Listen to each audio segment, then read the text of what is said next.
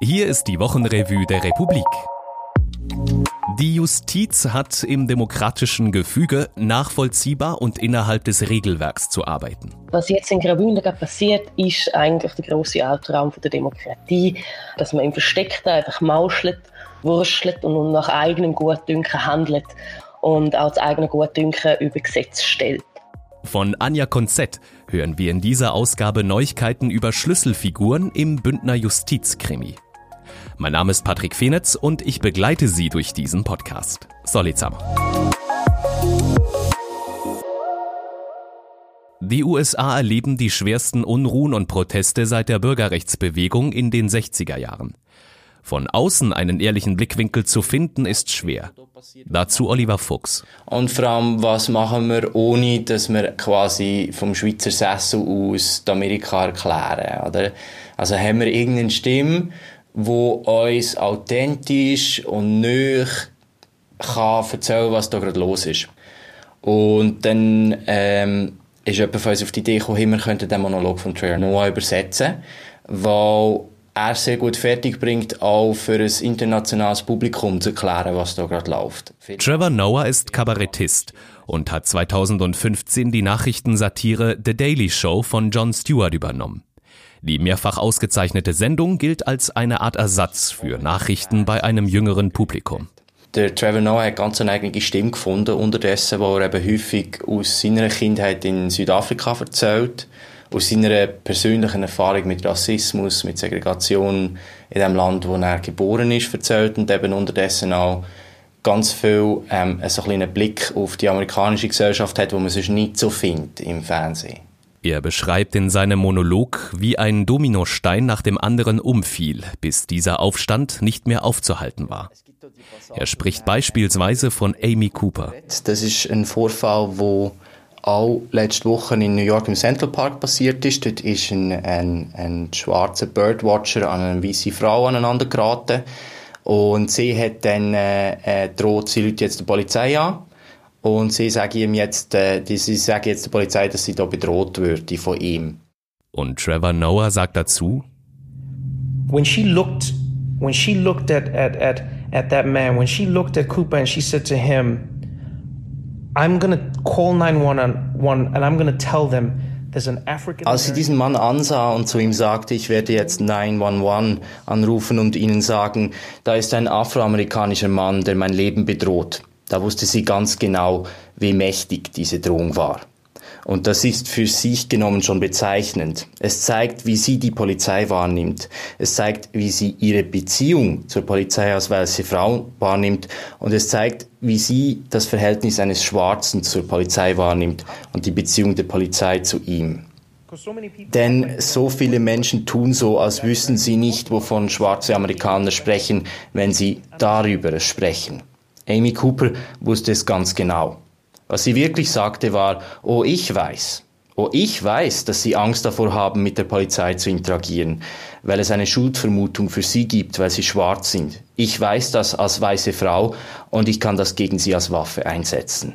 Und ich weiß, dass wenn es dann irgendwann darum geht, wer damals im Recht und wer im Unrecht war, sie wahrscheinlich schon lange verloren haben there's a good chance that you will have lost in some way, shape, or form.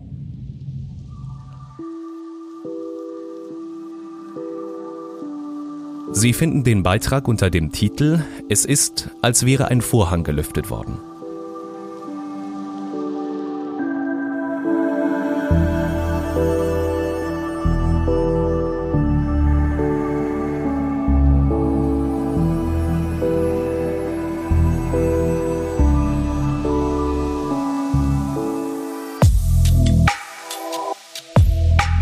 Anfang Februar deckte Anja Konzett zusammen mit dem SRF auf, dass der Verdacht besteht, dass der Gerichtspräsident Norbert Brunner am Kantonsgericht in Graubünden ein Urteil inhaltlich stark abgeändert hat. Eigenmächtig und am üblichen Prozedere vorbei. Im Zug von dem ist dazu gekommen, dass äh, ein Erb, es war ein Erbstreitfall, statt 500.000 Franken nichts bekommen hat und eine eigentlich nicht am Verfahren beteiligte Partei das Geld zugesprochen bekommen hat. Nach einem Revisionsgesuch stellte Richter Peter Schnieder ein Ausstandsgesuch, um zu verhindern, dass der Gerichtspräsident erneut den Fall beurteilt. Daran scheiterte er bei seinen Richterkollegen.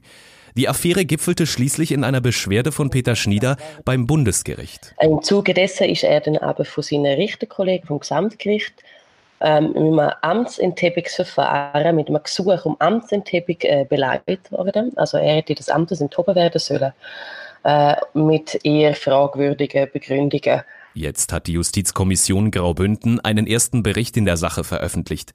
Darin geht es vor allem um das Amtsenthebungsverfahren. Wir haben festgestellt, das langt nicht, was die dort eigentlich gemeint haben, findet aber auch, dass im Zug von der ganzen Affäre ähm, vor allem mit einer Drohung, die Amtspflicht zu verletzen und die Verfahrensparteien selber zu informieren, der Richter ähm, seine Pflicht nicht wahrgenommen hat und haben eigentlich darum die mildeste Disziplinarmaßnahme entschieden, nämlich einen Verweis empfehlen ihn aber jetzt nicht mehr zur Wiederwahl. Ähm, das klingt jetzt ein bisschen kontraintuitiv, dass ausgerechnet der, wo, ähm, wo das Ganze aufdeckt hat, äh, rausfliegt. Sie finden aber, sie haben genug Gründe. Jetzt steht das ein bisschen unglücklich da, weil der Gerichtspräsident selber, der ist ebenfalls untersucht worden. Der Bericht ist noch nicht fertig, weil dort äh, ziemlich offensichtlich der Gerichtspräsident versucht zu verhindern, dass der Kunde, indem er ein Ausstandsgesuch an die ganze Justizkommission gestellt hat. Dann wären da noch die Richterkollegen. Gut möglich, dass die sich falsch verhalten haben, als sie auf mögliche Urkundenfälschung hingewiesen wurden, aber ignorierten. Außerdem hätten sie das Ausstandsverfahren gegen den Gerichtspräsidenten nicht geheim halten dürfen. Es sei wohl überhaupt eine der großen Herausforderungen einer Demokratie, denn es kann dann auch schnell zu einer Kammerjustiz kommen, so dass man eigentlich nicht mehr wirklich reinsieht, was die Richter überhaupt machen. Und was jetzt in Graubünden passiert, ist eigentlich der große Albtraum der Demokratie, dass man im Versteckten einfach mauschelt, wurschelt und nach eigenem Gutdünken handelt und auch das eigene Gutdünken über Gesetz stellt. Umso wichtiger würde die Arbeit der parlamentarischen Kommissionen, in diesem Falle die Justizkommission. Der Fall ist eben darum auch spannend, um mal sehen können, was kann denn so eine Justizkommission auch, wo sind ihre Grenzen es ist jetzt mal ein Zwischenstopp, das wird noch lange weitergehen. Zusätzlich hat ein Kanton Graubünden auch noch das Problem am Gericht mit einem Pendenzenberg, der abgetragen werden muss. Und es wird uns also wirklich auch noch ein Zeitchen beschäftigen. Das Update von Anja Konzett finden Sie unter Schlüsselfigur im Bündner Justizkrimi soll abgewählt werden, in der Republik-App oder auf republik.ch Wochenrevue. Und hier, was Sie auch noch interessieren könnte. Das Endspiel. Vor fünf Jahren wurde eine Volksinitiative eingereicht, um Schweizer Konzerne im Ausland auf die Einhaltung von Umweltschutz und Menschenrechten zu verpflichten.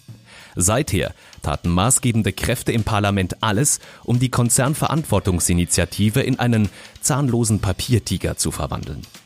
Dennis Bühler und Carlos Hahnemann recherchieren, wie im zuständigen Parlamentsgremium schmutzig getrickst wurde, um einem Gegenvorschlag zum Durchbruch zu verhelfen, der im Wesentlichen aus der Feder der Konzernlobbyorganisation Swiss Holdings stammt. Die Jahrhundertkrise. Es gibt Gründe, die Auswirkungen der Pandemie auf die Weltwirtschaft durchaus als Jahrhundertkrise zu bezeichnen. Simon Schmid geht in drei Teilen den Fragen nach, wie schlimm es ist, wie lange es dauert, wie die Wirtschaftspolitik der Krise begegnen soll und die Folgen aussehen könnten. Hör Kindness. Im Vergleich mit den Trumps, Erdogans, Salvinis, Bolsonaros und Putins dieser Welt ist die neuseeländische Premierministerin Jacinda Ardern schon fast so etwas wie eine Heilige. Unter ihr wurde die Elternzeit verlängert, Plastiktüten verboten, bekommen arme Kinder gratis Mittagessen und mehr Menschen Asyl, wurden Ölbohrungen im Meer verboten und die Waffengesetze verschärft. Kindness ist das Schlüsselwort in dieser Politik, also Freundlichkeit, Güte, Herzlichkeit. Solmas Korsan zeigt auf, was ihre Politik tatsächlich taugt. Straßberg, seien Sie ruhig erschüttert. Wer auf Kritik empfindlich reagiert, wer angewiesen ist auf Respekt, gilt heute schnell als unsouverän.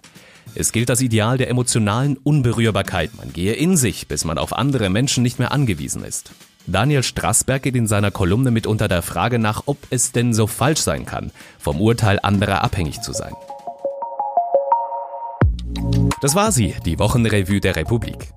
Schaffen wir es, Sie mit diesem Podcast dazu zu bewegen, Beiträge zu lesen? Schreiben Sie uns im Republikdialog unter republik.ch slash Wochenrevue. Bleiben Sie umsichtig, bleiben Sie freundlich, bleiben Sie gesund. Bis nächste Woche.